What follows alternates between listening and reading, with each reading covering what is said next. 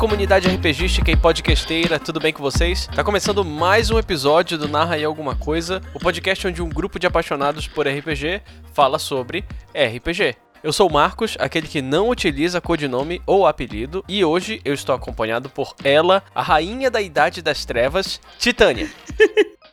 e aí, pessoal? Sem jeito mandou lembrança, né? Eu sempre fico encabulada depois que tu falas desse jeito. E tu falas, tu falas desse jeito só pra me incomodar, só pra eu ficar envergonhada, eu tenho certeza disso. Estou penalizado.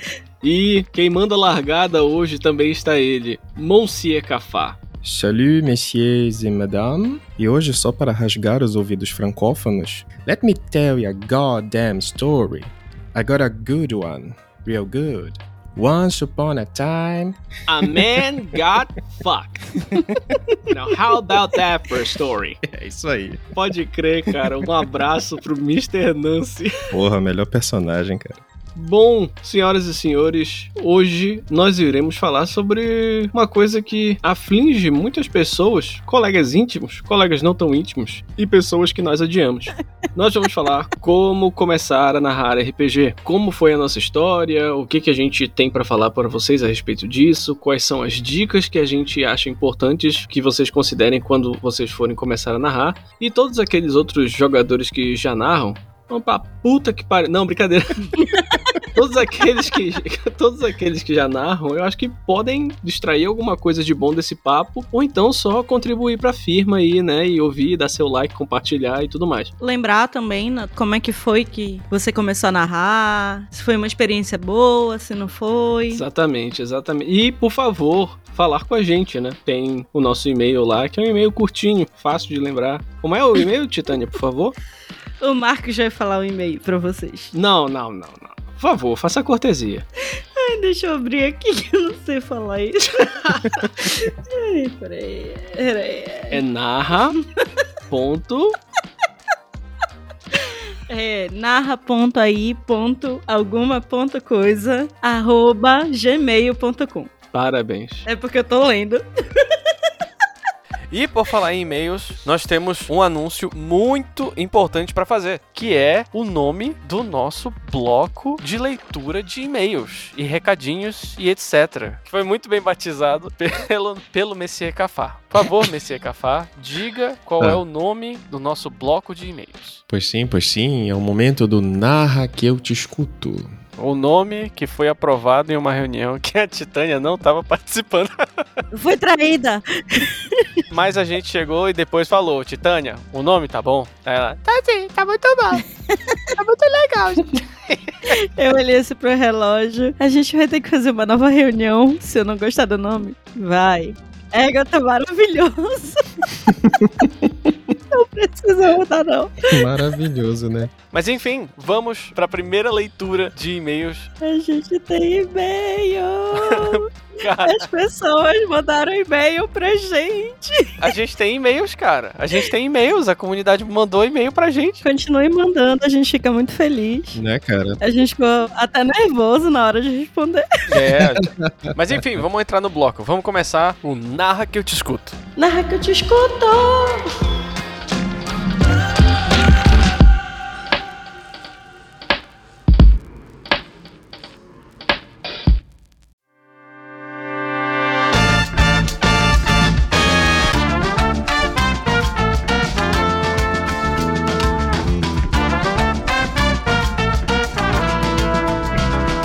Bem, senhoras e senhores, vamos começar a nossa primeira leitura de e-mails, o primeiro Narra que eu te escuto, e nós temos que começar com um agradecimento aos nossos ouvintes, ao nosso público. Nós tivemos ouvintes no Brasil, nos Estados Unidos, no Panamá, em Portugal e na Rússia.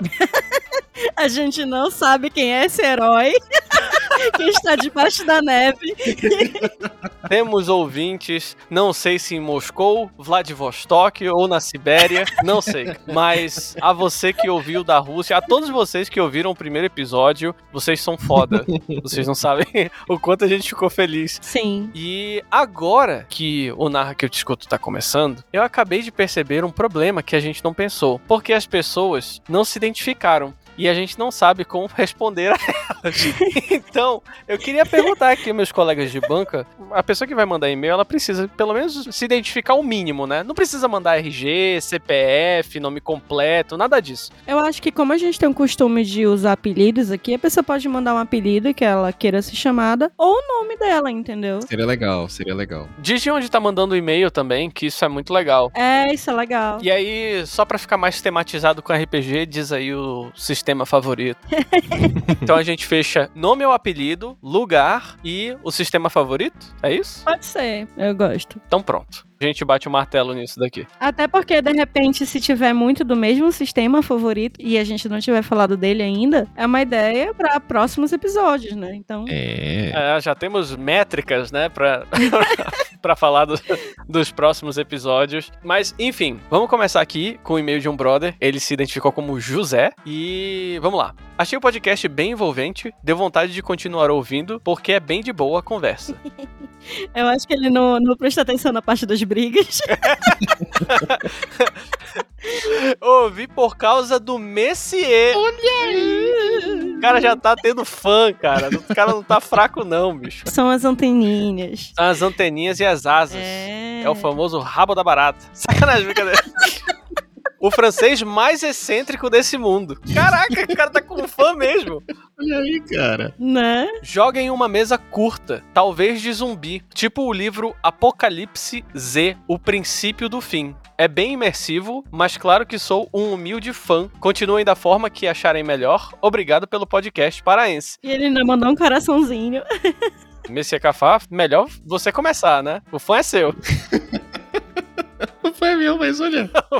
José, cara, muito obrigado. Você é um fofinho. Boa, muito legal mesmo, né, cara? Além das palavras carinhosas, o título do e-mail dele é muito legal. O título Pode Castar Magia foi muito bom. Parabéns. Pode castar magia. Por que, que eu não escolhi esse nome ao invés de narrar aí alguma coisa? Mas tudo bem, né? Agora a propriedade intelectual já está registrada e não tem mais volta. Quanto ao livro, a gente vai atrás, vai dar uma lida e quem sabe bater um papo sobre ele. Já pensou jogar, participar? Vai que um dos nossos ouvintes tem a sorte de participar de uma mesa nossa? Olha aí. Olha que legal, né? A sorte, como se fôssemos importantes. Ah, sim, sim, Né? claro. Não tem problema, não. Só pagar que você joga aqui com a gente. Mas olha. Tudo tem um preço.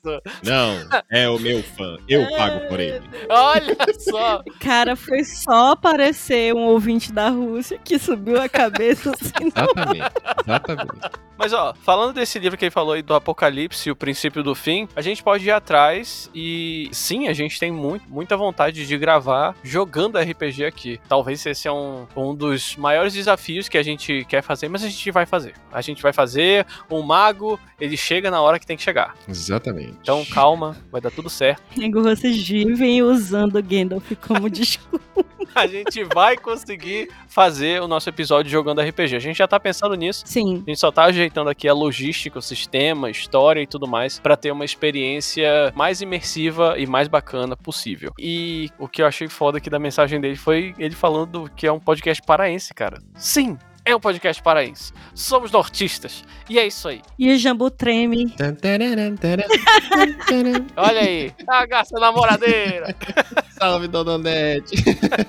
Não, cara, valeu pelo e-mail. Tamo junto. E, porra, manda e-mail de novo, cara. Vai ser irado continuar batendo papo assim. Vai ser muito bom. E, ó, inclusive, pra brincadeira do narra aí alguma coisa, a temática apocalipse zumbi, ela é muito útil, porque tu não precisa de muito background, tu só precisa sobreviver a uma mesa one shot. E é muito maneiro, é uma excelente ideia. Excelente, né? Uhum. Vamos pro próximo? Vamos. Próximo!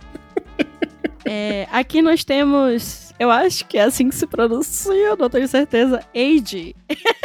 Age. O Age. Ai, cara, eu achei tão fofinho o e-mail dele. Hum. Fala, Marcos. Fala, Titânia. Fala, Messier Cafá. Um salve. Salve. Salve. O podcast é muito bom, no sentido de bom gosto mesmo. Eu acho que é bom gosto, né? Que ele falou aqui. Não saberia descrever tão bem a beleza do podcast quanto vocês fazem com os elementos narrativos. Essa frase aqui. Puta que pariu! Caralho! Caralho, cara! Eu cheguei. Messier, Marcos, vocês conhecem esse cara porque ele falou tão bem da gente? E não, a gente não conhece. Ai, eu tô até me tremendo agora.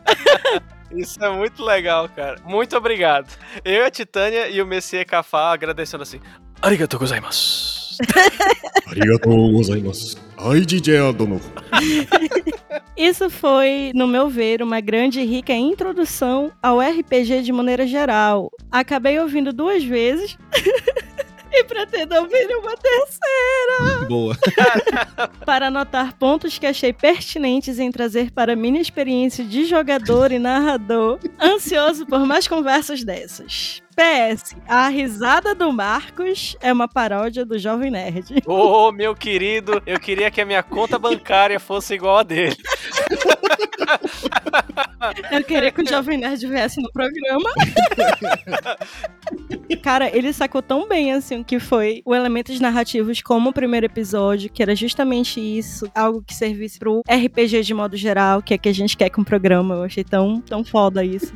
Esse e-mail foi surreal. O cara ter entendido tudo que a gente queria passar com o episódio 1 Uhum. é surreal. Não tem outra palavra, é surreal. É bizarra essa sensação. Pô, obrigado, cara. Muito obrigado. E pode deixar que a gente vai continuar trazendo mais episódios aqui. A gente não ganha nada com isso, mas vamos continuar. A gente não ganha nada e ainda gasta dinheiro, né? Assim que é bom. Não me lembre disso, Titânia. Não me lembre disso, por favor. Vamos só passar para o próximo e-mail. Vai ver, Cafá. Manda ver aí no próximo e-mail. E vamos agora para mais um ouvinte querendo entrar em contato conosco, o senhor Kleber. Ele diz: Oi, pessoal, muito bom o podcast de vocês. Desde o episódio zero já dava para ver que a química de vocês é excelente. Ah, você é um fofo. Obrigado. Parece que eu já ouço vocês conversando há anos. Olha, essa era. Filha da puta. Já estou ansioso pelos próximos episódios. Um grande abraço para todos. Pô, cara. Valeu. Valeu, Clebinho. Tamo junto. Porra, é muito bom, cara. Esse daqui é aquele famoso tipo de e-mail que é a mensagem rápida, sincera e direta, né? Mas vamos pro próximo. Esse daqui foi bem rápido, mas foi maravilhoso também. Valeu, Clebinho.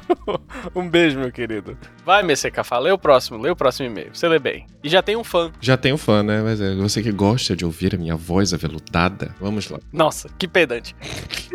Bora. Deixa a tua autoindulgência pra lá e começa logo. Próximo episódio do nosso ouvinte, João Souza. Próximo episódio do nosso ouvinte. Caralho.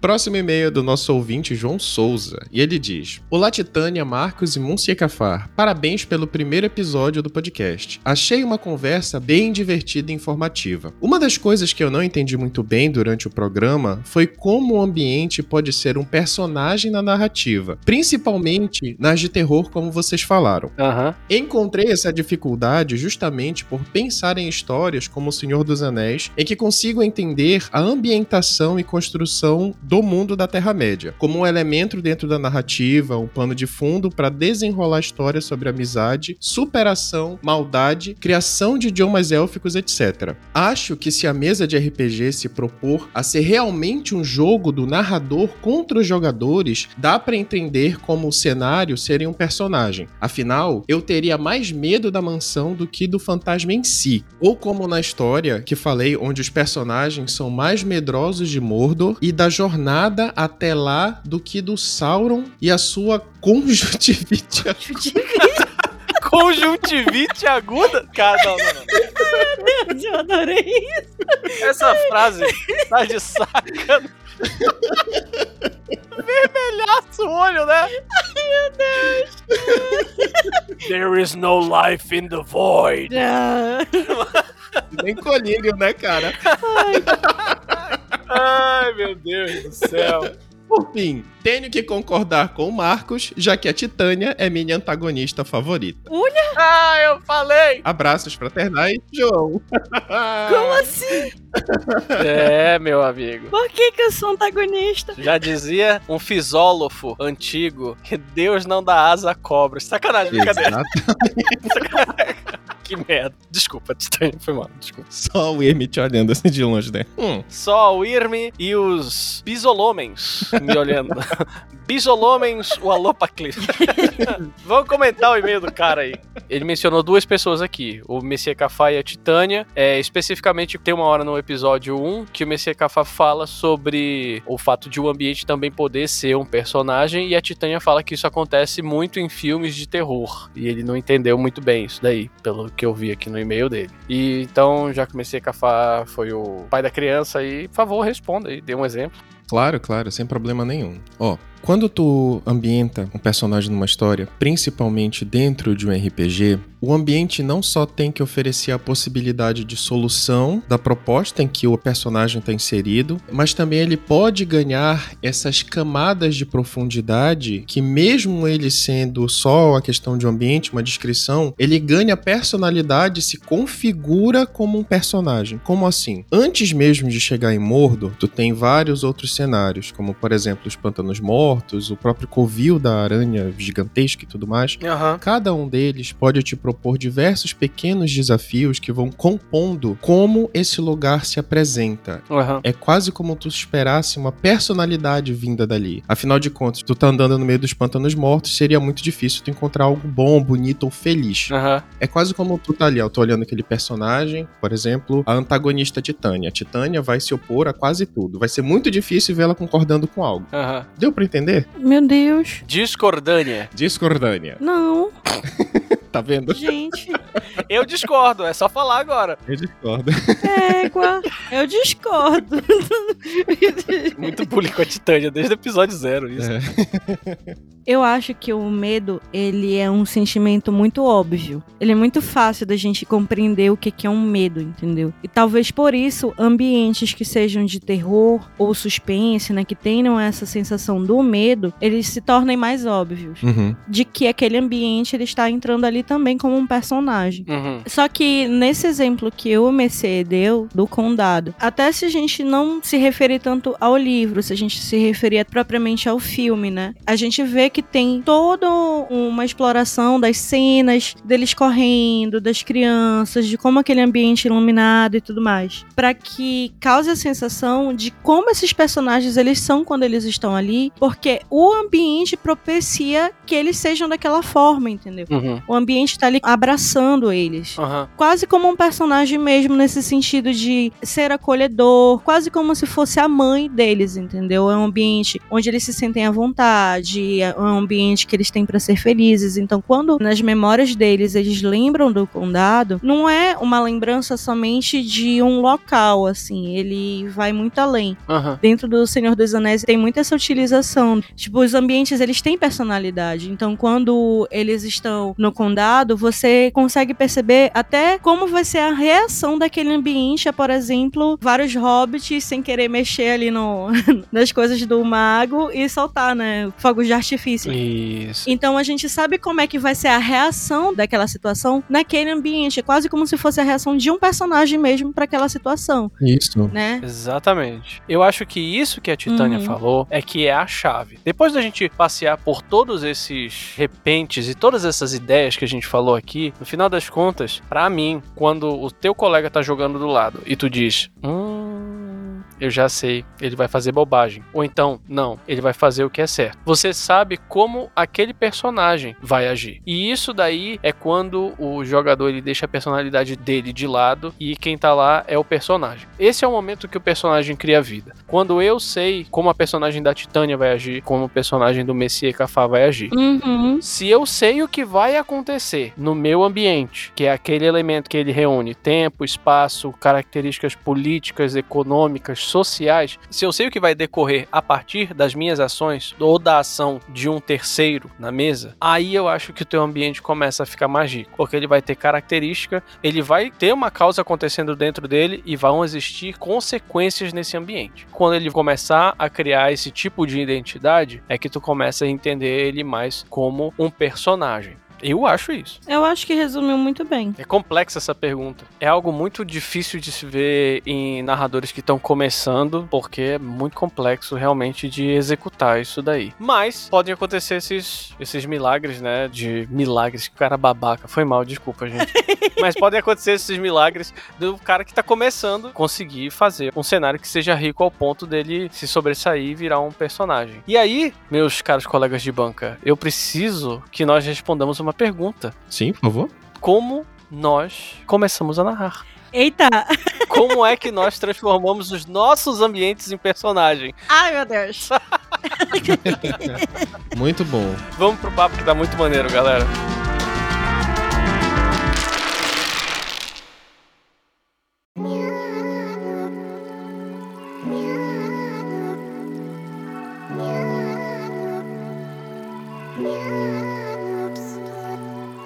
Bom, senhoras e senhores, a gente primeiro pensou aqui em algumas considerações iniciais a respeito de dois tipos de abordagem, dois tipos de jogadores que decidem mestrar. A gente acabou dividindo aqui em uma abordagem tradicional e uma abordagem não tão tradicional. Vocês decidem aí qual é o caso de vocês e tal, ou qual vocês preferem. Mas basicamente, o que a gente vai chamar aqui de abordagem tradicional é o jogador que ele primeiro estuda o sistema, depois ele pensa na história dele, depois ele cria o cenário, os NPCs e cria junto com os jogadores os playable characters, né, os personagens, e aí ele narra. Essa é a abordagem tradicional. A abordagem não tradicional é quando a pessoa começa pensando na história, ela cria o cenário, os NPCs e os playable characters e por último ela narra e enquanto ela tá narrando a história dela, ela consulta as regras. Essas são as duas abordagens que a gente acabou subdividindo aqui. E eu sou a segunda.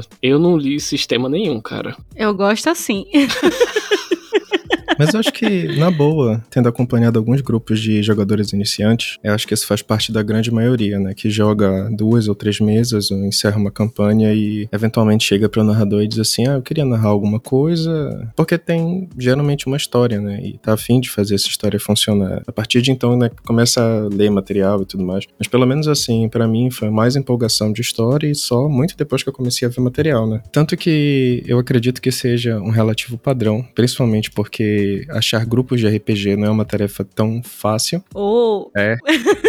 E assim, já vamos começar com um tema bem complicado, que é quando tu chama alguns outros narradores para que tu comece a narrar uma mesa para te dar suporte nas regras, né? Ah, eu sei. Mas isso daí causa logo um pequeno probleminha, né? Que é quando o amigo que é convidado pra mesa, que já é um narrador, ele começa a, a dar aqueles pitaquinhos, né? Ou melhor, dar pitaquinho não é um problema. Ele começa a dar muitos pitaquinhos na mesa do colega que tá começando a narrar, né? Que convidou ele pra mesa. Mas, enfim, a Titânia já me falou que teve uma experiência complicada, assim, que, que aconteceu com ela. É legal que o narrador que a Titânia convidou pra mesa fui eu, né?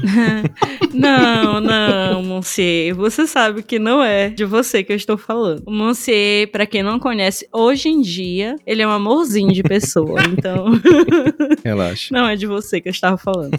Cara, eu acho que essa a abordagem não tradicional, ela é importante porque ela faz com que o RPG ele seja um jogo de contar histórias e que para mim é muito interessante. Por mais que tenha essa parte importante do jogador de interpretar os personagens, o papel do narrador é narrar uma história coesa, no mínimo, né? Aham. E essa é uma questão que eu jogo aqui na banca. Eu acho mais importante quando a gente tem uma história motivando do que alguém que lê o sistema e quer colocar em prática aquelas regras que acabou de ler, né? Eu acho que isso varia um pouco de estilo narrativo. Quando se vai pensar em narrar um RPG, seja ele em que sistema for, é muito importante você ver qual é o seu estilo narrativo dentro daquela estrutura. O que, que eu quero dizer com esse estilo? Por exemplo, já participei de mesas que o narrador trazia aventuras que eram pré-prontas, ele modificava um pouquinho, e que ele estudou muito antes, mas não necessariamente criou uma história complexa, mas ele conseguia desenvolver histórias dentro dentro daquilo. A gente sentia que a mesa era um pouco mais leve, um pouco mais divertida, a jogabilidade bem rápida, bem dinâmica, e era algo baseado mais no estudo que ele fez sobre aquele sistema, e ele criou a história dentro daquele estudo que ele fez. Assim como eu também já joguei mesas nessa linha de pensamento que o Marcos falou, que é quando o narrador ele pensa numa história, em eventos importantes que terão ao longo dessa história, em que os jogadores irão participar desses eventos importantes e impactá-los de alguma forma. Então eu acho que são dois vieses de estilos narrativos que não necessariamente um é melhor do que o outro, mas é importante você se conhecer e conhecer os jogadores que vão jogar junto com você e da dinâmica que vai ter dentro daquela narrativa que vai ser feita. Entendi.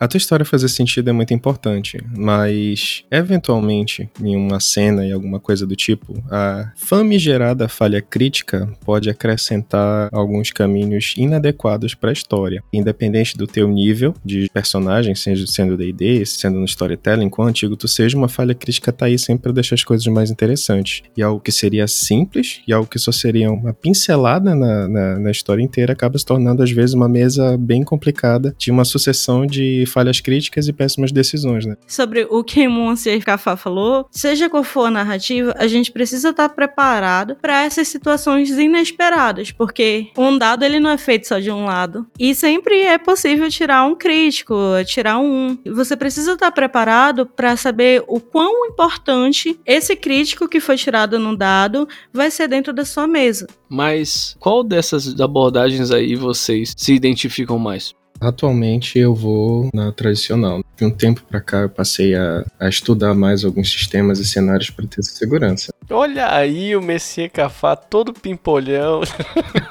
um estudioso de sistemas, um erudito. Mas como foi que tu começou a narrar? Ah, claro que eu comecei com uma vontade de narrar uma história e eu parti daí. Uhum. É porque assim, eu, eu tava até refletindo e eu me senti velho, porque eu comecei a narrar em 2012, então já tem oito anos, né? E Titânia, qual é o que tu mais te identifica? Tá, vamos lá. Eu não tenho muita experiência como narradora. Tu já narrou Changeling the Dreaming, porra? Ai, história fatídica. Preocupa que tu vai contar ela hoje. É, eu acho que eu me identifico mais com a abordagem não tradicional. Porém, eu gosto de estudar muito as coisas antes. O meu problema é a falta de memória. Então, assim, geralmente eu tenho um caderno de duas matérias onde eu anoto as coisas, sabe? Mas tu, tu, te identifica? Eu acho que eu gosto de sempre pensar numa história. Eu penso na, em algum acontecimento e para onde se encaminha esse acontecimento e o que ocorreu antes para que exista aquela situação. Uhum. E aí o estudo para mim ele vem para encaixar esses acontecimentos dentro daquele universo, né? Uhum. Então eu acho que eu meio que misturo um pouco os dois nisso, porque tanto o estudo do sistema ele me ajuda a elaborar o cenário e o andamento da história e até mesmo conseguir identificar as personalidades dos personagens ou do cenário e como cada ação gera um impacto. Uhum. Então é meio que uma mistura nos dois, assim, mas eu acho que a história realmente é algo que me cativa mais. Eu, eu gosto mais desse tipo de narrativa que é um pouco mais focada na história. Uhum. Como jogadora, eu gosto dos dois. Como jogador, é transparente, né? Se o mestre fizer um bom trabalho de contar a história, não interessa se ele pensa na história primeiro, se ele estuda ou não estuda o sistema. Uhum. A história tem que fluir. Sim. O jogador tem que comprar a ideia, né? Exatamente. O objetivo é que o jogador tenha uma experiência transparente, que ele não perceba se o mestre estudou ou não estudou. Que ele tenha a sensação de pertencimento, né, da história. Exato. Ele tem que fazer parte daquele negócio, ele tem que curtir jogar a história. Se ele perceber que o mestre não sabe de alguma regra ou outra, ele pode ajudar nisso daí. O próprio Monsieur Cafá, quando começou a narrar, isso aconteceu, mas a história que ele estava contando era muito boa e a gente tinha esse senso de pertencimento. Mas eu achei importante a gente começar por essas duas abordagens, porque tem algo que eu falo muito a história dirige o sistema. Não é o sistema que dirige a história. Eu e o Messias Cafá estávamos conversando ontem sobre isso e o Messias Cafá estava dando um exemplo de que para ele um sistema e a história eram como se fossem dois trens andando em trilhos paralelos, né? Sim, como se fossem duas locomotivas. Isso ao mesmo tempo. Uhum. Aí a gente chegou à conclusão de que, na verdade, elas vão no mesmo trilho. Só que a locomotiva, que é quem faz a força para puxar todos os vagões do trem, ela é a história. E o sistema, ele é o vagão que vem logo atrás, que geralmente é o vagão de carvão, que é o que dá combustível para a locomotiva. Porque assim, sem o sistema, que é basicamente uma forma de simular a realidade para tu poder testar as coisas e tentar realizar tarefas dentro da tua história, fica tudo muito a cargo do que o que o mestre e o que os jogadores preferem e o que eles acham melhor. Aham. Eu acredito assim: se o sistema pede uma coisa e a tua história não pede que essa coisa não aconteça, então não faça. Um exemplo disso é Call of Cthulhu. Call of Cthulhu é um sistema de RPG que é muito mortal. Geralmente todos os personagens morrem. Mas, se você tá narrando uma história de Call of Cthulhu e não tem necessidade de um personagem morrer, não mate aquele personagem, pois isso vai fazer com que a tua história não fique orgânica. Isso vai fazer uma coisa que a Titânia falou lá atrás. Quando tu tá lendo um livro ou vendo um filme, quando o ritmo do filme ou alguma coisa que um personagem faz te tira do filme, tu fica, caraca, o que aconteceu aqui? Isso não fez sentido nenhum. O jogador vai ter esse mesmo sentimento se o sistema ultrapassa a tua história. Ele vai ter esse sentimento de, de descolar da obra. Uhum. Eu acho que é essa a ideia. O narrador sempre priorize a história ao invés de priorizar o sistema. É importante ele conhecer o sistema para que ele possa saber como tomar as decisões dentro do jogo dele, por exemplo, uma falha crítica. Entretanto, é importante que ele não se perca nesse estudo de se aprofundar no sistema e ele comece a não priorizar a história.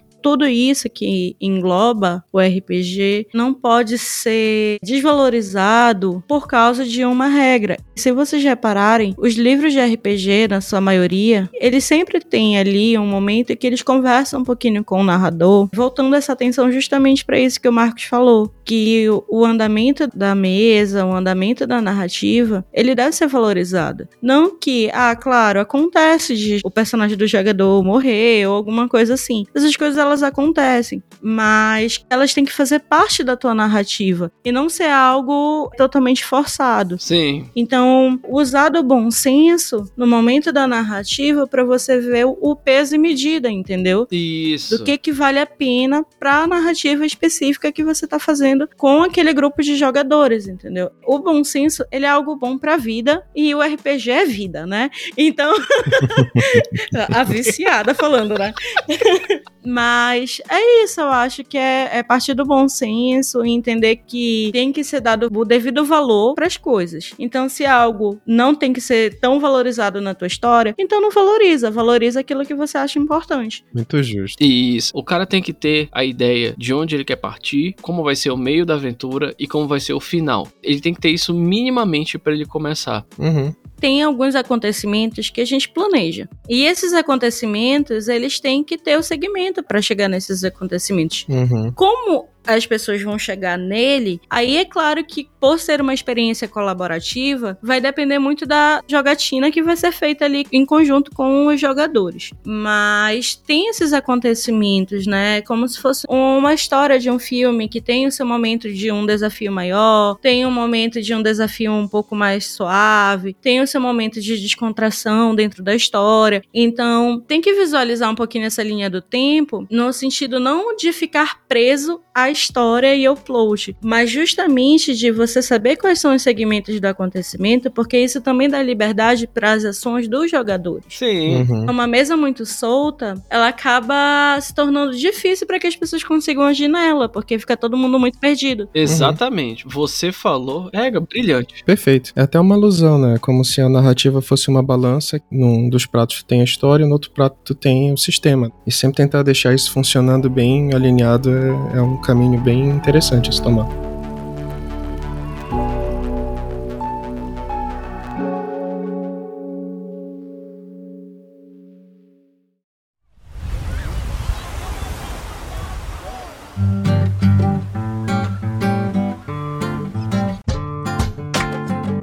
Agora nós vamos começar a falar como nós começamos a narrar. Gente, eu vou pegar uma dose de uísque pra mim, pra eu poder contar como foi a minha. Magnífico. Eu já volto. Cowboy duplo, por favor, pra mim. Não, não, não. Que já fica muito pesada e eu vou dormir no meio do, do, do podcast.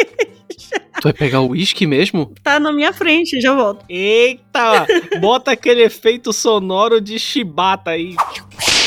Lasca, desgraça! Titânia vai tomar um whiskyzinho cowboy, vai tomar o leite de, de ganso manso. Tomando o famoso suco da coragem. Ouviu aí, ó? É, agora que a Titânia já tomou uma dose de coragem líquida, como você começou a narrar?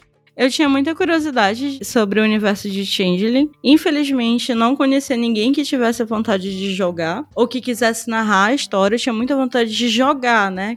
Como jogadora, não, não ser a narradora da história. E por curiosidade, fui lá com a ex-coleguinha, pedi para ele o livro emprestado de Changeling porque eu queria conhecer mais do universo e tudo mais. Ele me emprestou o livro, eu comecei a ler, estudar um pouquinho sobre Changeling e de alguma forma esse coleguinha começou a dizer que eu tinha feito um acordo de que começaria a narrar Changeling se ele me emprestasse o livro, sendo que eu não falei isso. E outro coleguinha também entrou na mesma vibe, ficou meio que forçando ali a situação para que eu narrasse. Aí eu acabei não narrando, porque depois eh, nós acabamos nos afastando. Enfim, aí um tempo depois, o Monsieur Cafá ganhou ali o livro de Changeling e me emprestou para eu continuar o meu estudo. E meio que por pirraça também, eu decidi ter essa cara a tapa de, de tentar narrar. E justamente porque eu tinha uma história em mente, de como eu queria seguir. E o meu medo era justamente de colocar pessoas que são narradores. É porque assim, às vezes por boa ou má intenção, as pessoas ficam dando pitaco demais quando o narrador é novo, entendeu? E eu chamei um grupo seleto, assim, de pessoas, bem pequenininho, três pessoas, para começar a narrar. E foi isso. Eu pensei na história, comecei a narrar, bati um pouco de frente com algumas incertezas e dúvidas, porque eu não tinha tanto domínio sobre a sistemática, mas é aquela coisa. Pensei na história, eu tinha domínio da história, dos personagens e do ambiente que estava ali. Então dava para prosseguir. Em alguns momentos a gente dava uma paradinha ali ali sobre as regras e dava para dar continuidade continuidade na mesa tranquilamente. Infelizmente eu não consegui terminar essa mesa, como eu disse, eu tenho pouquíssima experiência como narradora, enfim. A primeira experiência foi essa. Olha, Titânia, eu vou te contradizer valendo agora, porque eu estava lá e eu vi. Eu vi o meu livro cheio de anotação, eu vi teu caderno e eu achei isso inspirador, porque foi legal ver o preparo e a segurança que tu tinha da tua história e as tuas únicas incertezas eram alguns detalhes de sistema. Não estou puxando o saco, nada disso. Rapidinho, tu, tu anotou no livro do cara? Não, não. Não. Puta que. As anotações tinham vários. Como é aquele negócio que gruda, que é amarelo? Post-it, Isso, isso, isso, isso. páginas que eu arrancava e colocava entre as páginas do livro, entendeu? Meu Deus do céu. É, Páginas do caderno que eu colocava no livro, não páginas do livro que eu arrancava. Caralho, velho. Ela não destruiu meu livro. Por um segundo. Calma. Só melhora. Né? É. Não, gente, o livro ficou intacto. Eu não, eu não arranquei nada do livro, nem risquei nele, tá? Olha, intacto eu não digo, mas. Olha, olha. Caraca, que pirraceiro. Aproveitando o ensejo que já começou a falar aí, ô pirraceiro, como é que tu começou a narrar? Cara, a minha primeira experiência narrando, eu acho que o que mais me motivou foi a história, né? Claro, eu queria contar uma história, eu tava muito empolgado. Isso foi no final de 2012. Eu cheguei com um grupo de jogadores que nós tínhamos, né? Sendo que três deles eram narradores de um grupo de seis pessoas. É, de seis pessoas. E eu falei: olha, eu tenho essa história aqui, eu quero narrar e tudo mais. E eu escolhi logo o Mago, né, cara? Que é um dos, uma das coisas mais complicadas pra se narrar, tu tem que saber muito de regra, tu tem que saber muito de muita coisa. Eu, burro que sou, comecei por mago, né? Vem logo depois do Changeling, eu acho que é o mais difícil, é o mago. É. Porque tem muito detalhe, sabe? Não é só pegar atributo e jogar. E então eu decidi convidar pessoas, falei assim, gente, eu quero narrar uma mesa, eu vou narrar uma mesa e tudo mais, eu me empolguei. E assim eu comecei a narrar, E uma coisa que me incomodava profundamente, que inclusive é um conselho que eu dou a quem tá querendo começar a narrar agora. Muito cuidado com esses essas dicas de outros narradores, porque tu acaba às vezes sequelando a tua história por conta disso. Sequelando. Mas é verdade, porque o que acontece? Tu planeja uma história, aí tu pega algo de um livro, tu prepara um desafio. E eu não sei se por maldade do jogador ou se por um hábito muito grande com aquele cenário proposto pelos livros, né? Alguns narradores que jogam, né, também, que são jogadores, eles já conhecem. Por exemplo, tinha um dos narradores lá que já jogava uns 300, 400 anos mais ou menos, e não significa que ele jogasse bem por causa disso. Ele acabava já conhecendo muitas criaturas, muitas propostas de desafio, e eu, isso me incomodava, porque parecia que ele estava metendo mais bedelho ainda na minha história. E eu comecei a criar criar. Aí ele falava assim: ah, isso é tal coisa. Eu falava: não. Ah, mas tá lá no livro. É tu que tá narrando? Foi assim, acho que o momento que eu me irritei e eu realmente percebi que, apesar de, de não ter domínio de sistema, o domínio do teu potencial criativo nesses momentos é impressionante. a tua história é tua, né? É, cara. E outra coisa, não é nem que vá se tornar regra de ouro, porque eu não ia mudar sistema de combate, eu não ia mudar sistema de nada. Eram basicamente criaturas e locais. Ah, mas isso tem que ser feito. É o meu mundo, você está jogando nele, respeite-o. Isso. Uma coisa que eu só aprendi um bom tempo depois é que RPG tem que ser divertido. Todos têm que se divertir. Apesar de ter alguns estresses, de terem cenas estressantes, mas toda mesa tem que terminar com mesa que vem eu quero jogar de novo, sabe? Foi assim que eu comecei a narrar. Me estressando e me irritando. Cara, eu tava nesses eventos, era muito irritante mesmo, porque a gente via que tu tinha uma boa intenção de querer escutar todo mundo e as pessoas se utilizavam disso para moldar o teu universo. E eu acho isso muito escroto, cara. Acho isso péssimo. Essa ideia de, não, mas esta é uma criatura assim, assim, assim. Meu amigo, não interessa, você não é o mestre, você é o jogador. Calha a boca. tá ligado? Nessas horas tem que ser meio babaca assim e dizer, bicho, não é tu que manda aqui, sou eu. É isso mesmo, sabe? Mas assim, parte legal disso, com o tempo, infelizmente com o tempo, como foi no meu caso, tu acaba encontrando um grupo legal, um grupo certo de jogadores e de narradores, inclusive, que tu te familiariza, vocês têm ideias próximas. E o que é mais legal, começar a narrar me tirou de um nicho onde eu tinha colegas para hoje em dia amigos e pessoas que eu quero na minha vida, eu quero nessa quest que vai nos levar pro XP até o final. Vocês estão numa floresta. Não? Peraí. Caramba, não. Vocês estão numa taverna. Isso, taverna. Vocês estão numa taverna. Mas vai lá, Marcos. Como foi que você começou a narrar? Nos conte a sua triste história. Ou feliz, né? Basicamente foi o seguinte: eu comecei a jogar em 2011 e eu comecei a narrar no ano de 2020. Então, enquanto o resto do mundo estava sendo assolado pela pandemia do novo coronavírus 19, eu estava isolado em casa e com muita vontade de jogar RPG. E, alguns anos atrás, eu e o Messia Cafá tínhamos uma brincadeira que nós estávamos com vontade de jogar e nós dizíamos assim: Cara, narre alguma coisa, por favor. E, como dois imbecis que somos, nós simulávamos que estávamos sendo os narradores de uma partida tediosa de algum esporte ou jogo. E Marcos move cavalo para B3. Parabéns, essa é a origem do nome do podcast. Vocês são muito pau no cu. Olha isso! Vocês, né? Vossa Santidade. Eu.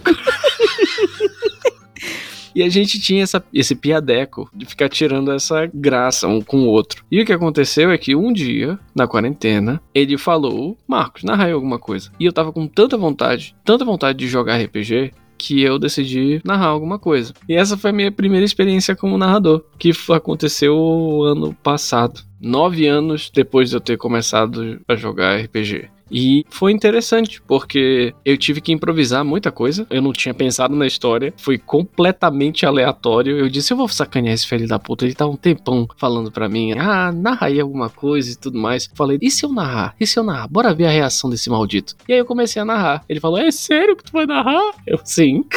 Foi isso, cara. Começou assim. E a melhor parte de tudo isso é que eu me empolguei tanto que eu fiz ficha e o senhor Marcos nunca terminou de narrar esta mesa. Essa foi aquela mesa que eu entrei também, não, né? Isso. que eu fui de intrometida. Caramba, tem gente jogando dado no Discord, o que tá acontecendo? Isso. Bando de viciado, né, cara? Tudo na abstinência. Foi exatamente, cara. Isso é muito legal, porque é aquilo que tu falou. O RPG juntou as pessoas, entendeu? Num momento onde a gente queria jogar. Se não fosse assim, a gente não teria começado. E ainda tenho que finalizar essa mesa, né, senhora Titânia, senhor Monsecafá? Por favor. Fizemos até ficha, aquele vergonha na sua cara. É momento de cobrança vexatória mesmo. Tá bom, eu vou, eu vou terminar de narrar. Prometo que eu vou terminar de narrar aquele negócio. Mas ó, já que eu tô tocando nessa história aí, por favor, Música Cafá, você pode explicar as regras da brincadeira narrar aí alguma coisa? Claro. Muito bem, caros ouvintes, é uma brincadeira simples. Existem apenas duas regras. A primeira, quem falar primeiro narrar aí alguma coisa tem que narrar, e a segunda é tem que jogar. Não tem dessa, você não pode fugir. Falou errado. Ô, Falou tudo errado. Já ensinou errado. Repete. Não, peraí, peraí. Eu vou te ajudar. São duas regras, isso tu acertou. A primeira regra é que a primeira pessoa fala, narra aí alguma coisa. E isso faz com que a pessoa para quem ela falou isso seja obrigada a narrar. E a segunda regra é que não pode dizer não. Você tem que narrar. É bem simples. Ou você narra, ou você narra. A qualquer hora. Exato. A qualquer hora. Teve vezes que eu já liguei pro Monsenhor Cafá de tarde Oi, Marcos, tudo bem? E aí, o que que tá pegando? e eu falei, narra aí alguma coisa. Cara, isso, isso se tornou algo tão complicado, tão complicado, porque Uma maldição. o desgraçado me liga, eu olho assim, eu tô afim de narrar. Aí depois que eu respondo essa pergunta, que é aí que eu resolvo atender ele. Mas é verdade. Uma vez o Monsenhor Cafá falou narra aí alguma coisa e eu estava trabalhando de home office. E eu continuei trabalhando de home office enquanto eu narrava pra esse maldito. Obrigado, obrigado. E essa é a nossa maldição pessoal, senhoras e senhores. E se vocês quiserem, por favor, espalhem a palavra dessa brincadeira tão sadia Opa, e que faz com que você se comprometa com outras pessoas. Não pode não narrar. exatamente. Sabe o que faz? Faz que nem eu faço com o Monse Cafá. Égua desgraçada. Ligo pra ele, e aí, Monse Cafá, tá tudo bem e tal? Ah, tô bem. Ah, o que, que você tá fazendo? Ah, tô fazendo nada, tô na rede. Então narra aí alguma coisa. Eu, nossa senhora, égua. Eu nunca. É, é muito inesperado. É muito. Caralho. Se a gente estiver ocupado, ok, né? A gente tem um bom senso ali de que a pessoa tá ocupada. Eu não tenho. Não, o Marcos não tem. O Marcos não tem. Eu tenho bom senso, porque no dia que eu tô ocupada não dá pra narrar, não dá pra narrar mesmo. Então, não. Mas é por isso que eu não brinco com você. Mas com o Monsieur Cafá já é outro nível. Eu faço mesmo. E você, Cafá, tudo bem? Tudo bem, cara. O que, que tá fazendo? Ah, tô trabalhando aqui. Ah, alguma coisa, por favor. Né? A resposta já vem assim. Vai, Marcos. que pariu. Filho da. Não pode não narrar. É. Não pode não narrar. Ai, ai.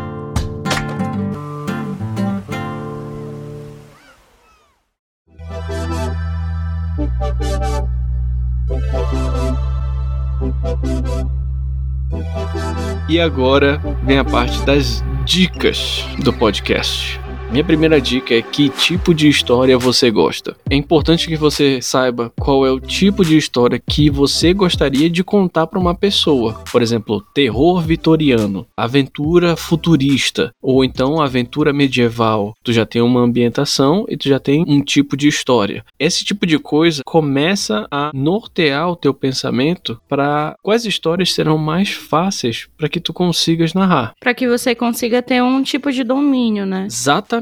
Naturalmente a gente acaba desenvolvendo um domínio porque você assiste mais filmes sobre aquilo, você acaba tendo várias fontes sobre aquilo porque é algo que você gosta e que geram uma facilidade de ter domínio sobre os aspectos ali da tua história. Seguindo a nossa pauta tão bem elaborada, a próxima dica, que é um ponto de comum acordo, é para evitar mesa com muitos jogadores. Com certeza. Eu acho assim que o grande problema de tudo isso é principalmente o gerenciamento de players. Acredite, nós somos três e mesmo sendo só três, é muito difícil conseguirmos tempo para jogarmos os três juntos. É um pouco mais complicado de ter essa logística, tanto para marcar um dia que todo mundo possa jogar, quanto no momento da mesa mesmo, entendeu? De gerenciar essa dinâmica. Principalmente quando são ações não coletivas, né? Ah, ações que, por algum acontecimento da tua história, os personagens estão separados. E aí você tem que conciliar o tempo para conseguir narrar um pouquinho para cada um, para ninguém ficar estacionado muito tempo, né? E conseguir fazer com que todo mundo participe e ao mesmo tempo dar prosseguimento para as ações e dar prosseguimento para a história. E se elas estão acontecendo ao mesmo tempo, pode ser que tenha consequência a ação de uma pessoa na ação de outra pessoa então fica um pouco confuso. E mesmo em ações coletivas, quando tem muita gente, fica um pouco complicado, porque sempre tem aquela pessoa que se abdica de falar ou de fazer alguma ação, porque tem muita gente falando. Então você já tá iniciando alguma coisa. Aí se você tiver menos gente na sua mesa, fica um pouquinho mais fácil de você gerenciar, de solucionar dúvidas, de não ter que ficar parando o tempo todo para verificar alguma informação, porque quem tá começando a narrar, por mais que estude bem e tenha domínio domínio sobre a história, sobre a temática, sobre o sistema, de vez em quando precisa parar para solucionar algumas características que são específicas daquele personagem do jogador, né? Boa. Principalmente se você estiver narrando virtualmente. Isso, isso, isso. E isso demanda tempo em mesa. Com certeza. Pensa o seguinte: depois de todos esses problemas, parar pra pensar. A funcionalidade da minha história, com tantos jogadores, será que seria inteligente da minha parte, às vezes, sei lá, tentar organizar o tempo?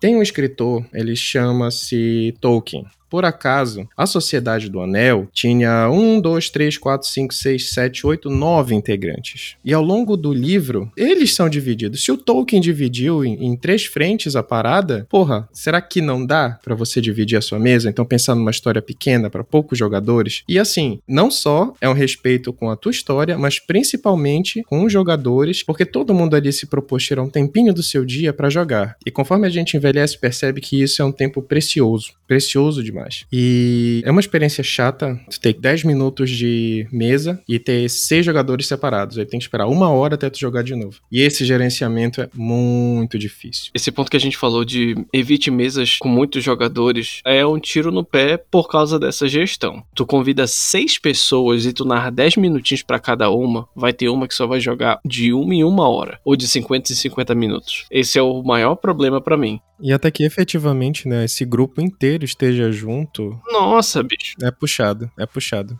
E se a tua história demorar muito a fazer com que isso aconteça? E se a tua história fizer com que essas pessoas não se encontrem tanto? Oh. Melhor, melhor dica: narra pra no máximo duas pessoas. Isso. Já vai ter isso. bastante trabalho fazendo isso. Monsieur Cafá narrou pra três e dava maior merda logo no início. E aproveitando todo esse fluxo de informações gostoso e maroto, eu já vou puxar a próxima dica que é jogue com amigos. Principalmente quando você está começando a narrar, jogar com amigos é um pouquinho melhor porque os teus amigos vão te compreender. Eles vão entender qual é a linha do teu raciocínio, eles vão poder te dar dicas, não querendo mandar na tua mesa, mas dicas realmente pra te auxiliar, né? Isso, sabe? Os teus amigos eles vão conversar com você na sua própria linguagem e dizer: olha, explica mais um pouquinho disso aqui, ou então, cara, tu tá narrando uma história triste e rindo. então, assim, é aquelas dicas que de repente vindo de uma outra pessoa que não é teu amigo, você não fosse receber tão bem. Mas teu amigo vai saber te falar, entendeu? Assim esperemos, né? Tira um pouco daquela vergonha, né? De quem tá começando Sim. a narrar e tem aquela vergonha, aquele medo. Nunca vai tirar. eu, eu quebro logo, nunca vai tirar essa vergonha. Não, mas eu tô dizendo assim, quebra um pouquinho, entendeu? E esse quarto ponto que tu acha polêmico? Jogue com pessoas da mesma idade com você. Pois é. Eu entendo qual é a linha de raciocínio e eu entendo que pra quem tá começando isso é uma coisa que eu considero importante estar na mesma faixa etária ali, porque são pessoas que têm, em teoria, um entendimento parecido com o seu. Então, quando tem uma diferença de idade muito grande, eu entendo que pode gerar certos conflitos, porque de repente a pessoa tá numa fase da vida que uma pessoa mais nova não vai compreender e essa pessoa que tá numa fase mais madura vai achar que a pessoa mais nova não tá madura o suficiente suficiente para compreender aquela situação e tudo podem gerar alguns conflitos ali. Então, se você é uma pessoa adulta, começa a narrar para pessoas adultas, entendeu? Se você é uma pessoa um pouquinho mais nova, narra ali com o teu grupo de pessoas com quem você convive. Ok, eu compreendo esse raciocínio. Mas não te prende tanto a isso. Se tem uma pessoa que é muito tua amiga, que é muito mais velha ou muito mais nova, eu não veria problema, entendeu? De- um homem maduro narrando pra criancinhas? Uh, that's a pedophile. Sacanagem. Pois é, o meu problema com esse argumento é porque nem todo mundo é leal e bom. Não, eu digo isso porque eu jogo com pessoas que estão até ali próximo da, da minha faixa etária, né? Mas eu já joguei muito com pessoas que estavam num- numa idade distante da minha. E eu conseguia jogar muito bem. Então eu acho que vai mais do grupo de pessoas, de analisar qual é esse grupo de pessoas com quem você vai jogar. Vocês estão numa floresta. Não? Peraí. Caramba, não, vocês estão numa taverna. Isso, taverna. Vocês estão numa taverna. Mas vamos lá. Quanto a, a essa, a essa questão da faixa etária, ela é muito além uma questão de maturidade. Porque a quinta série nunca deixa o coração de muita gente e o caminho é só estragado. Mas eu tive a experiência de narrar para dois jovens, eles tinham 11, 12 anos, eu acho. 11 ou 12 anos, Marcos. Os dois tinham 13. Os dois tinham 13 anos. E eu tive a infelicidade de escolher o mundo das trevas. Meu Deus. Parabéns. É, cara. É porque assim, o que é mais fácil? Fazer uma ficha de DD ou uma ficha de Mundo das Trevas? Com certeza, Mundo das Trevas. Mundo das Trevas. E eles queriam conhecer, eu queria apresentar um cenário legal e tudo mais. E é um cenário que eu tenho bem mais liberdade criativa em cima dele, porque, enfim, eu já tenho pelo menos oito anos de, de alguma parca experiência com esta merda, né? Minha opinião fecal, eu acho que eu consigo fazer um bom trabalho. Uhum. Foi bem interessante, assim, deu pra desenvolver uma história bem legal, só que eventualmente eu fui narrar na casa deles e os pais deles estavam na sala enquanto eu narrava. Aí eu pensei assim, eu tenho que fazer uma história interessante, uma história divertida, sem mutilar a minha história, mas assim, dando aquela pisada no freio da faixa etária, né? Porque, enfim, Mundo das Trevas é um negócio bem complicado de narrar pra criança. É de 18 anos pra cima, seu animal. Não narre pra criança esse negócio. Eu digo isso por experiência própria. Eu acho que tu pode narrar Mundo das Trevas pra uma pessoa assim, até porque Changeling the Dreaming tem muito disso. Sim, sim, sim, sim. Entretanto, o Monsieur Cafá resolveu colocar uma figura mitológica que é Pan. E eu achei isso perigoso. É por isso que ele ficou pisando em ovos. Ele disse, cara, eu não sei se aquela cena foi muito pesada. Eu disse, cara, pra mim tudo bem. É o que a Titânia falou, né? Que é a dinâmica do narrador e esse preparo que ele tem que ter pra conduzir a narrativa. Dependendo de pra quem eu narrasse, eu poderia conduzir por diversos caminhos, mas o que mais me motivou a continuar essa cena foi o terror, que funciona bem pra jovens, é, gera um vínculo emocional com a história, né? E eu não preciso fazer ritual profano nenhum do jeito que Pan faria. Olha, parabéns. Funcionou mesmo esse terror. Eu achei interessante porque a, a mãe dos, dos jogadores estava lendo um livro. Quando eu comecei essa cena, ela me olhou. Eu de sós lá e percebi que ela estava me olhando. E eu fiquei curioso porque ela estava atenta à cena, não sei se me julgando ou não, ou preparado para me atirar o livro, né, na cara. Mas ela gostou. Eu, eu, eu, fiquei, eu fiquei olhando assim, caramba, olha só, né? Ficou atenta à história e eu saí de lá sem chaga nenhuma ou ferida nenhuma, né? E nunca mais fomos convidados a voltar. Olha só. É sério?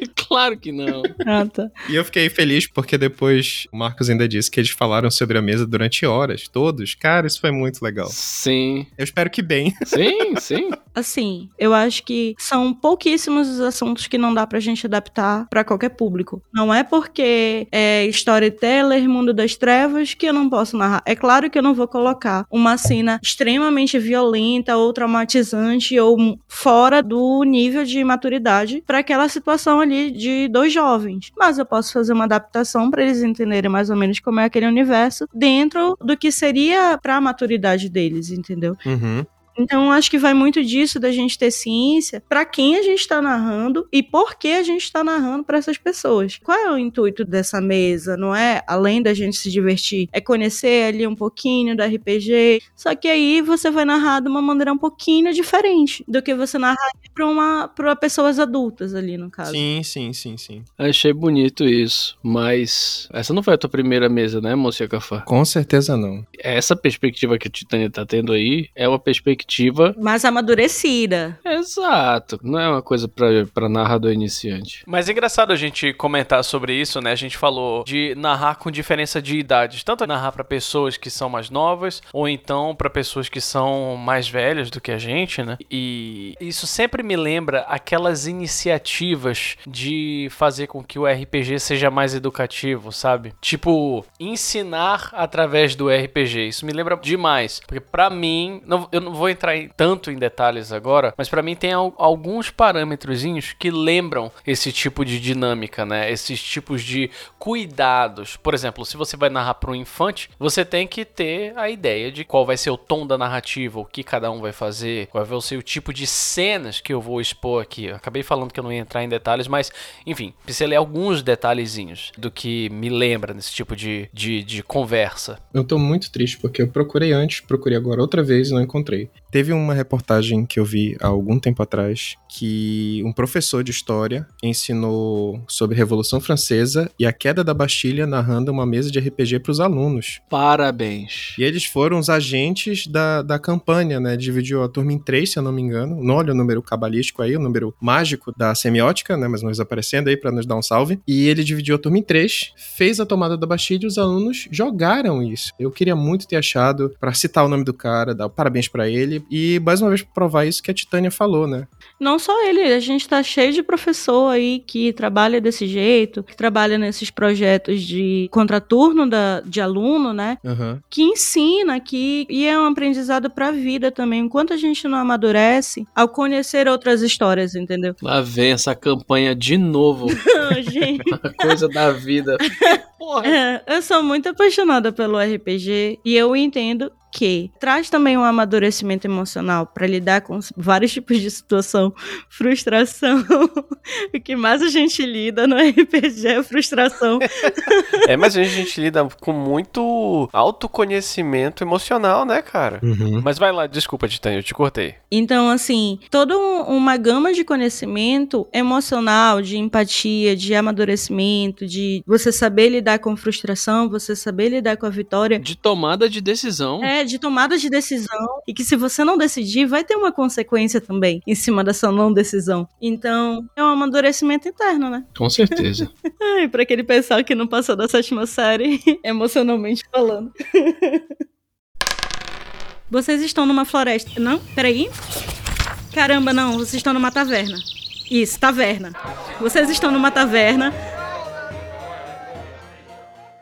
Uma coisa que eu já vi é, narradores iniciantes fazerem é experimentar as mesas de sugestão. E dá muito certo. Não é porque a mesa tá de sugestão que você vai pensar, "Ah, Todos os jogadores vão poder ter acesso ali e vão conhecer e vão saber quais são os desafios da história. Não, cara, eles podem até conhecer, eles podem até ler. Mas a maneira que você vai narrar, ela vai ser diferente, ela vai ser um diferencial ali. E é importante porque todas aquelas anotações que você precisaria fazer ou ter em mente, elas vão estar ali como um guia pra você dar uma olhadinha quando você tiver uma dúvida. Não pra você ficar rígido, mas pra você ter ali uma segurança, uma base pra conseguir elaborar melhor a tua história. E é uma ótima forma de começar a narrar, são mesas bem divertidas, que seguem bem a linha de raciocínio do sistema que você tá narrando, né? É uma ótima forma de começar a criar repertório. Exatamente. Isso, exatamente, exatamente. Sim. Eu tenho uma coisa pra falar, mas eu acho que se encaixa um pouquinho mais na próxima dica que nós vamos dar.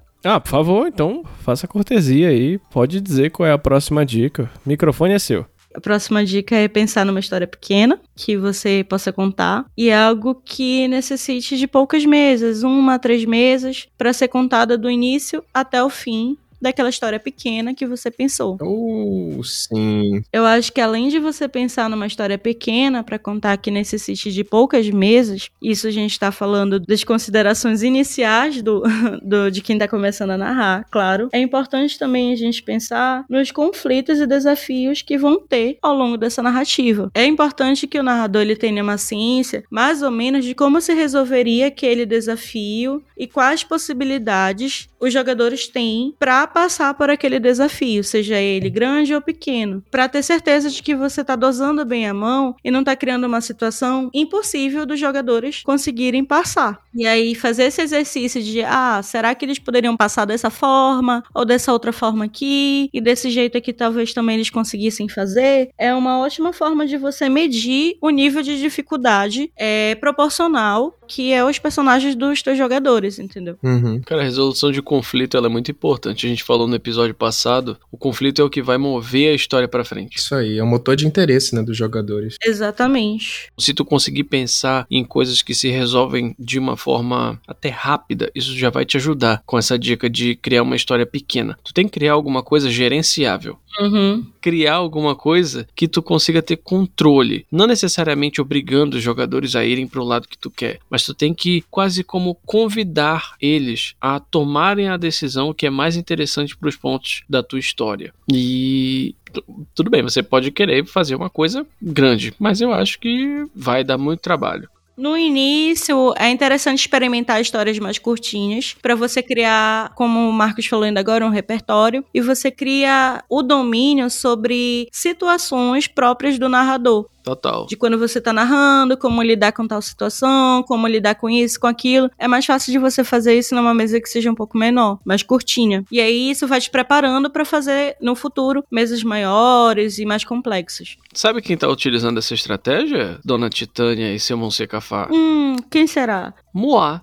Utilizando essa brincadeira do narrar aí alguma coisa, todas as mesas que eu narro, elas são mesas que duram no máximo duas mesas. Mas eu tô tentando narrar só one shots agora. Justamente para eu ter domínio do arco da narrativa. Tu ter o início, tu ter o meio e tu ter o final. Bem definidos e fazer com que as coisas fiquem claras para os jogadores e que elas sejam interessantes. Mas isso é muito legal, né, cara? É literalmente o narrador ter duas perguntas muito bem claras. Quais? No caso, duas respostas muito bem claras, né, para o que ele quer fazer. Quantas mesas são necessárias e se a continuidade do jogo respeita a história principal, né? Com certeza, com certeza. Aliás, é, já que a gente falou de número de mesas, né, ter o respeito à história e tal, tudo mais, basicamente a gente está pincelando aqui que o iniciante ele opte por ter uma mesa que é mais curtinha. Então, já que ele vai ter uma mesa que é um pouquinho menor em número de mesas para ser mais gerenciável com menos jogadores, eu acho importante dar uma outra dica que é a da ambientação. É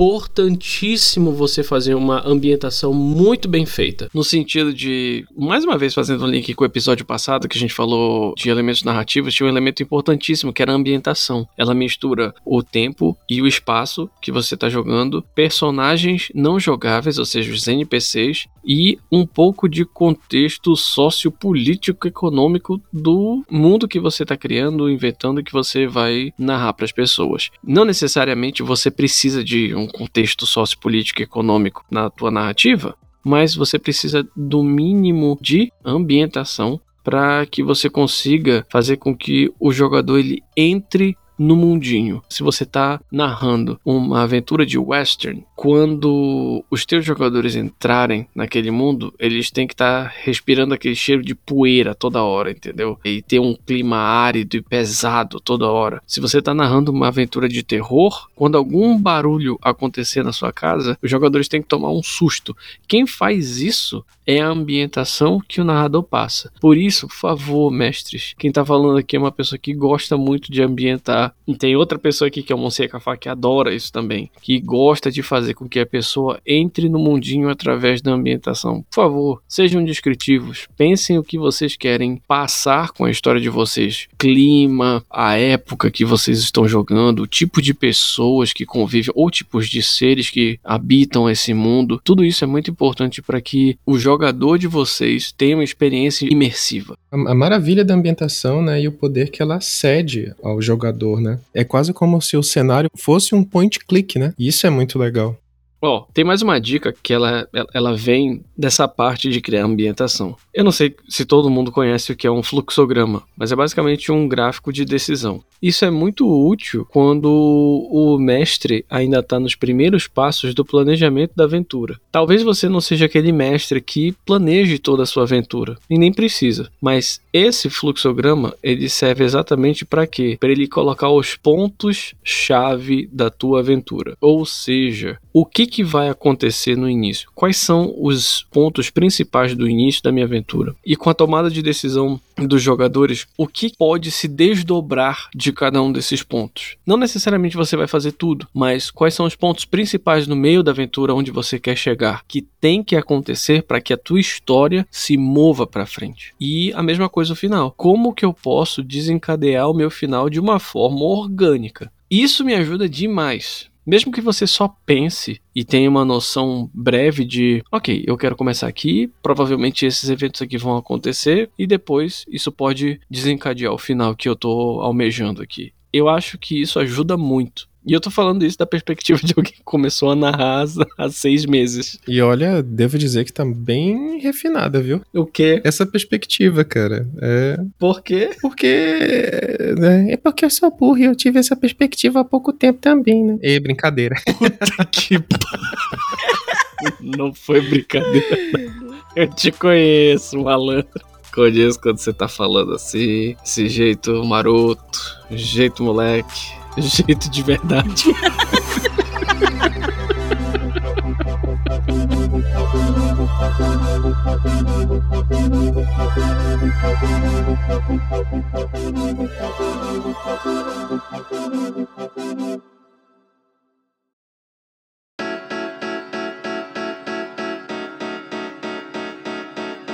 Ai meu Deus. A próxima dica, ela é complexa, porque É um, é um conceito que nós ainda estamos descobrindo. É. Eu chamo de mesas conceito. E o Messias Cafá chama de mesas dirigidas à cena. E... Por favor, cara, explica isso daí. Momento Telecurso 2000 de novo. É bem simples. Às vezes, não é sempre que tu pensa na história por inteiro. Eventualmente, tu tem uma ou no máximo duas cenas que tu acharia legal ser narrada. Mas antes que tu se empolgue e comece todo um arco, toda uma história só por causa disso, é preciso que tu responda algumas perguntas, né? Tipo, a mesa vai ter uma história coesa para chegar nesse ponto? Eu vou conseguir desenvolver uma história legal? Eu vou precisar destruir o tempo dedicado dos meus jogadores a esse desconvite às minhas narrativas? Então, tomar cuidado com essas histórias inteiras que são geradas por um único conceito pequeno, uma única cena pequena, é perigoso. Basicamente é só uma frase não faz uma história inteira. é isso que vocês têm que ter em mente. Uhum. Claro que as histórias elas podem surgir a partir de uma frase, a partir de um conceito, a partir de uma cena. Mas algo que talvez ajude a desenvolver mais essa história é justamente você ter várias referências. Referência de filme, de livro, de série, mídias diversas, de outras mesas que você jogou. E quanto mais referência, mais possibilidades você vai ter dentro da tua narrativa e mais possibilidades de construção também você vai ter. É, nunca se limite com relação às referências. Como a gente falou no episódio passado, existem diferentes tipos de narrativa: videogames, quadrinhos, cinema. Então, assim, quanto menos você se limitar, narrativamente falando, mais repertório você vai criar para trazer para as suas histórias dentro do RPG. Hoje em dia, se você passasse por uma situação que você passou anos atrás, será que você não agiria diferente? Com certeza. Isso porque a vida foi te dando várias referências de várias situações e você amadureceu. Então, uma forma de amadurecer, né, de ter mais propriedade e domínio sobre criação de histórias, é você ter essas referências, é você olhar para diferentes aspectos e pensar, ah, o narrador fulano narrou desse jeito aqui, uma história de terror. A narradora ciclana, ela estava narrando uma história que não era de terror, era de aventura, mas tinha uma linha de suspense muito bacana que eu achei interessante, que parece com uma série que eu assisti, então você vai começando a perceber nuances que são muito bacanas de se desenvolver. Perfeita, exato. É, que é isso aí. tu puxas muito o meu saco, mas... Mas é verdade. eu fico constrangido. Mas é verdade. Eu tava conversando com a minha irmã sobre isso e nós estávamos analisando diferentes séries e a gente sempre conversa sobre o roteiro das séries. O que é que a gente gostou, o que é que a gente não gostou, o que é que a gente acha que destoou. E eu percebo que essa habilidade foi melhorando. A gente passou a ser, entre aspas, mais crítico. Dependendo da obra, a gente é mais crítico ou não, a gente gosta mais ou menos, mas a gente sabe apreciar e sabe analisar um pouco se o roteiro da coisa tá bom. Modéstia à parte, não tô falando isso de babaquice não, mas eu percebo que isso evoluiu e é exatamente isso que tu falou. Conversar sobre isso vai fazendo com que esse teu senso crítico de perceber, putz, essa decisão aqui foi legal, cara eu acho que eu posso incorporar isso na minha história. É, e não é uma cópia, você vai estar tá recriando aquilo, você vai estar tá fazendo releituras a partir de referências que você conhece. Exatamente. Isso é muito bacana, porque vai te dar propriedade o suficiente para se de repente você receber uma crítica que você acha que não condiz, você poder argumentar e dizer não, mas é porque você não entendeu ainda para que caminho a minha história está conduzindo, mas isso aqui tem um porquê, isso aqui tem um para quê. Então, bora acreditar acredita aí na, na minha narração e vamos seguir a vida. Isso ajuda também, entendeu? É. Sim. Eu tive um professor de filosofia que a única coisa sábia que ele falou certa vez foi que não existe criatividade desde Homero, né? Oh. Coitado do professor. Mas é isso. Não, não tenham medo de usar referências de algum lugar, sabe? Não tenham medo de se inspirar em personagens. Exatamente. É isso aí. Mas é isso aí mesmo, porque eu digo por experiência própria. Eu trabalho com criatividade e criação. Então, assim, se eu não tiver um banco de imagens sempre muito bem atualizado, eu vou acabar circulando ali naquele mundinho, só ali, naquele obsoleto, só naquele mesmo lugar. É importante fazer isso. É importante copiar. Eu digo como professor de desenho. Feigo Strower já falava, né? Que? oh, ai, ai, Titânia, nossa senhora. É, é tão bom ficar em sintonia. Eu já ia falar do, do, do criatividade processo de criação. Agora explica isso daí que você falou. Foi um dos livros para o meu TCC, que é Os Grandes Defensores e Estudiosos da Criatividade sobre o processo de criação. Eles falam isso, você tem que se inspirar de alguma coisa, a ideia não surge do nada. Você tem um insight a partir do momento em que você pesquisa e você tem várias referências. Uhum. E a gente está falando pesquisa, estudo, não, não fiquem com a ideia de que é algo chato. Não tem que ser chato, tem que ser algo interessante, tem que ser algo estimulante para você. Por isso que a gente está sempre dizendo, busque dentro do seu campo de, de gosto, da, da, do seu campo de ideias, dentro da sua linha de, de gosto, de pensamento, que você vai conseguir fazer todo esse, esse repertório. Eu tô tentando buscar outra palavra que não seja repertório. Alimentar a criatividade. Vai alimentar a criatividade de vocês. Vocês estão numa floresta. Não? Peraí. Caramba, não. Vocês estão numa taverna. Isso, taverna. Vocês estão numa taverna a gente falou um pouco sobre procurar referência e eu acho que é possível criar repertório para narrar RPG jogando RPG. Essa foi a minha experiência pessoal. Eu joguei muita mesa. Eu nunca li efetivamente um livro de sistemática inteiro. Eu pesquisava o que me interessava para os meus personagens e eu anotava poderes e níveis de disciplina e como usar certos poderes e quais dados jogar na ficha do personagem e acabava criando conhecimento conhecimento. E hoje eu percebo que é o conhecimento que eu utilizo na parte mais técnica do jogo, na parte mais voltada às regras do jogo. E como eu falei, eu sempre penso na história primeiro. Então eu não costumo me prender tanto ao sistema. E é justamente esse repertório que acabou criando certos conceitos no meu background de, de entre aspas, narrador. Porque eu ainda não me considero um narrador.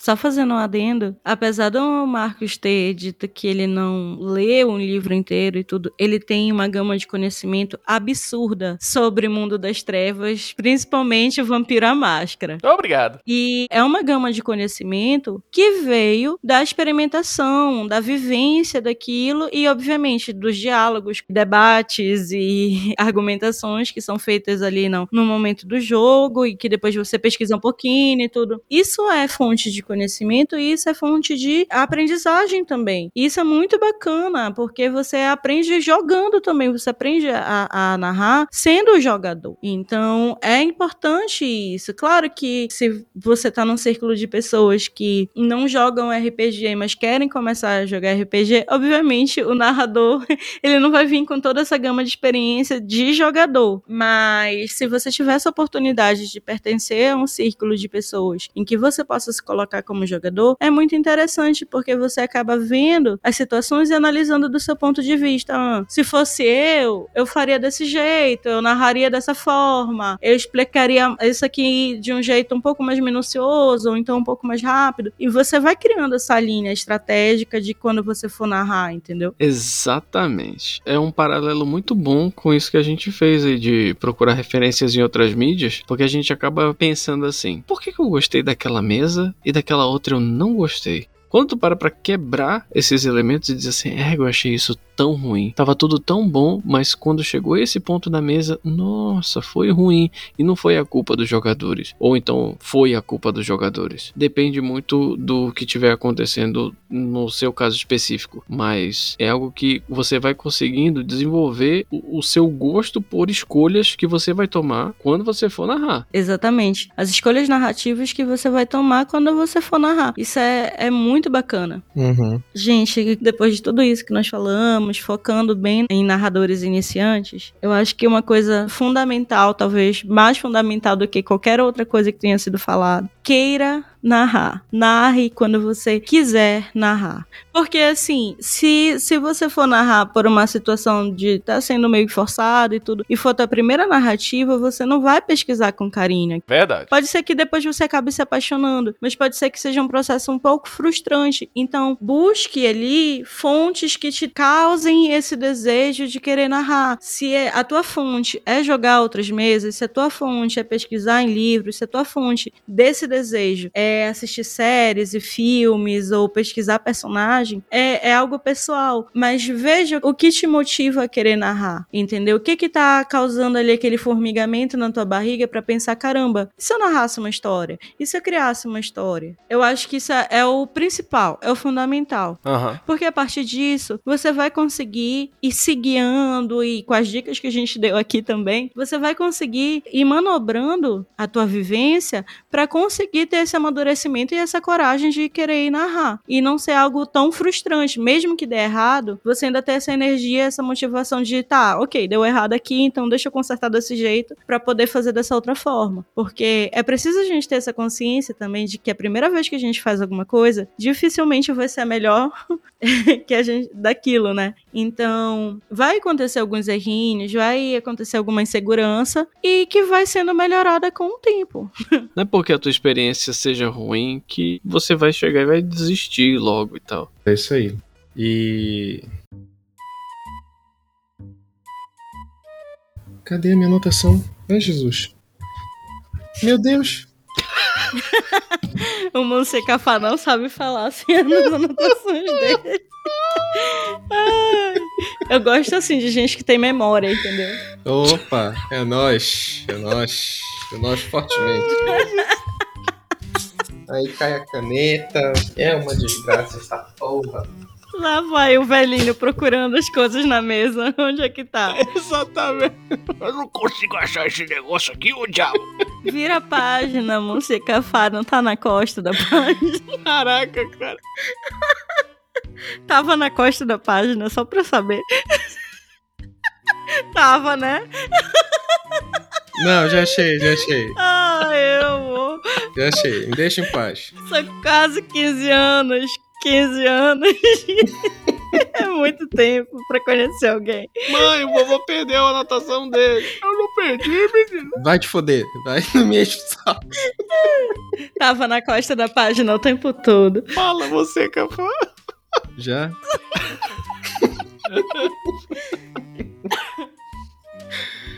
Ai, meu Deus. Para finalizar o tema do repertório, aproveite para ouvir podcast de mesas de RPG e se preparem para as nossas mesas, viu, crianças? Tu precisa de uma anotação pra eu falar isso. Que sacanagem. Eu, eu, eu, eu, eu preparo as coisas, aí depois reclamo. É, tu não preparou nada. Eu preciso me organizar, que a minha cabeça não funciona. Deixa em paz. Nossa. Sou velho, eu tô um demente. E a voz vai ficando fina, baixa. Não dá pra te ouvir. Monseca Fá, fica perto do microfone, por favor, meu anjo. Que sacanagem. É, pro inferno. E pior que ainda tem coisa dessa pra falar, ó, tá vendo? Então fala pra fora, pô.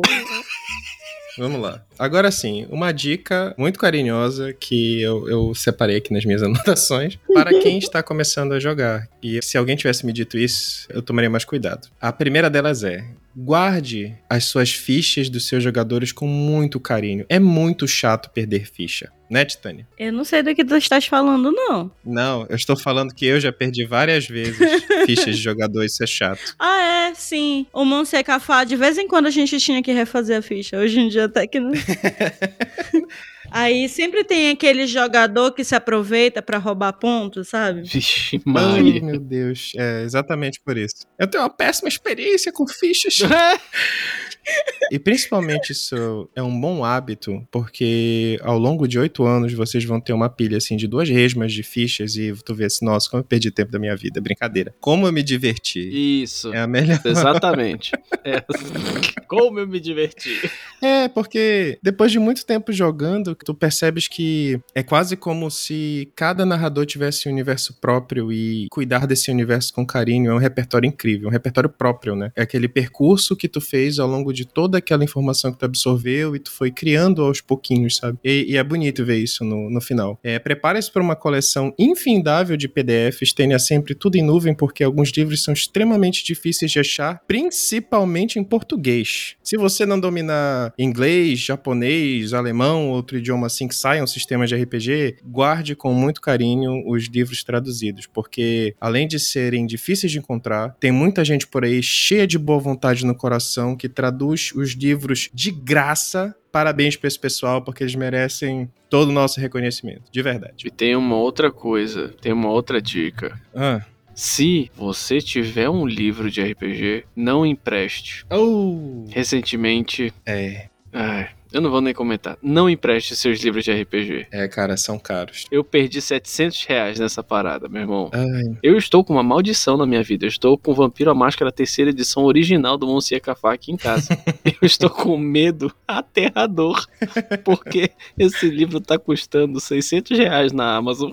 Maravilha. Continuando nesse assunto, tem esse pessoal cheio de boa vontade aí dos, dos fóruns da vida que já traduziram muita coisa legal, mas também tome muito cuidado com algumas fandomzices, porque para um cenário iniciante é difícil nivelar muita coisa e para que evitem discussões futuras terríveis com jogadores que pode acabar em favoritismo de personagem, desentendimentos na mesa, sigam o livro. Se vocês pegarem os livros starter de qualquer sistema, eu dou toda a certeza que vai ser muito divertido e vocês vão conseguir fazer muita coisa legal. E aproveitando o tema leitura, leitura nunca é demais.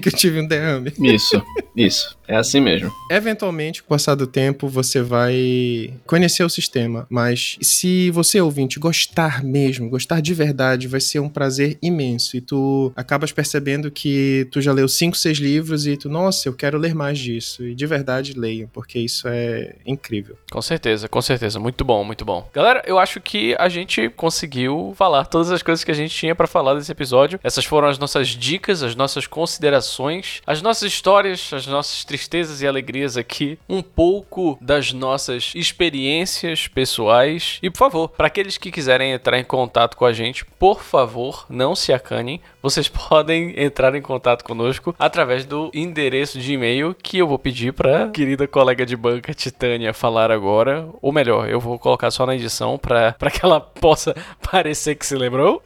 Narra ponto aí, ponto alguma, ponto coisa, arroba gmail.com. Vou. Caraca. Aí. Mas enfim, se vocês tiverem algum tipo de dúvida, vocês entrem em contato com a gente. É só mandar um e-mail e a gente vai ler no próximo episódio. Se cuidem. Beijinhos. tchau, tchau.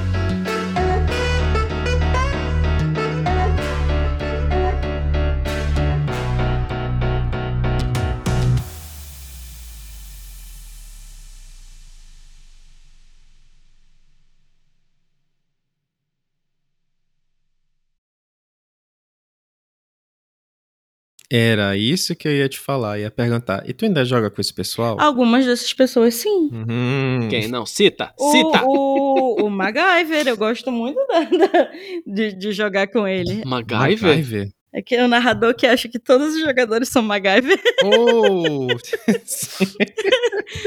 Não sei quem é. é, cara, é, o- é o Sing Juntal. O Sing Juntal. Olha, gente, cortem isso, sério. não vou, não vou. Por favor. A gente não pode perder o público, que vai ser o nosso início. Mas ó, o que eu acho engraçado. Ah, a propósito, Sing Juntal, narrador MacGyver, eu não estou falando de você, viu? Mas Eu acho foda quando chega o narrador, narrador iniciante, tá começando e tudo mais. Aí chega os amigos que já narram e vão querer meter o bedelho na mesa do cara. Dá vontade de dizer, meu irmão, tu parece um eunuco de harém, sabe? Tu sabe como é que faz, sabe como é que é pra conduzir, mas quando chega na tua mesa, tu não faz nada disso, né? Eu só quero dizer que eu estou calada, eu sou uma pessoa muito pacífica. É, Não, eu estou tranquilo, porque tudo que eu disse aqui eu já conversei com o Sing Juntal, então. E ainda jogo uma mesa dele até hoje. Mas ele é uma pessoa muito bacana, né? Ah, é verdade. É muito boa a narrativa dele, eu gosto. É. Foi o primeiro narrador que eu tive. meu também. O meu também. Olha aí, tirou o cabaço dos três aqui. Eita. Fiz nosso primeiro. É meu padrinho, pô. Olha aí. que Vocês estão falando dele. né? Sou, sou padrinho dele. Eu também sou madrinha dele. É verdade, nós dois, né, Chitene?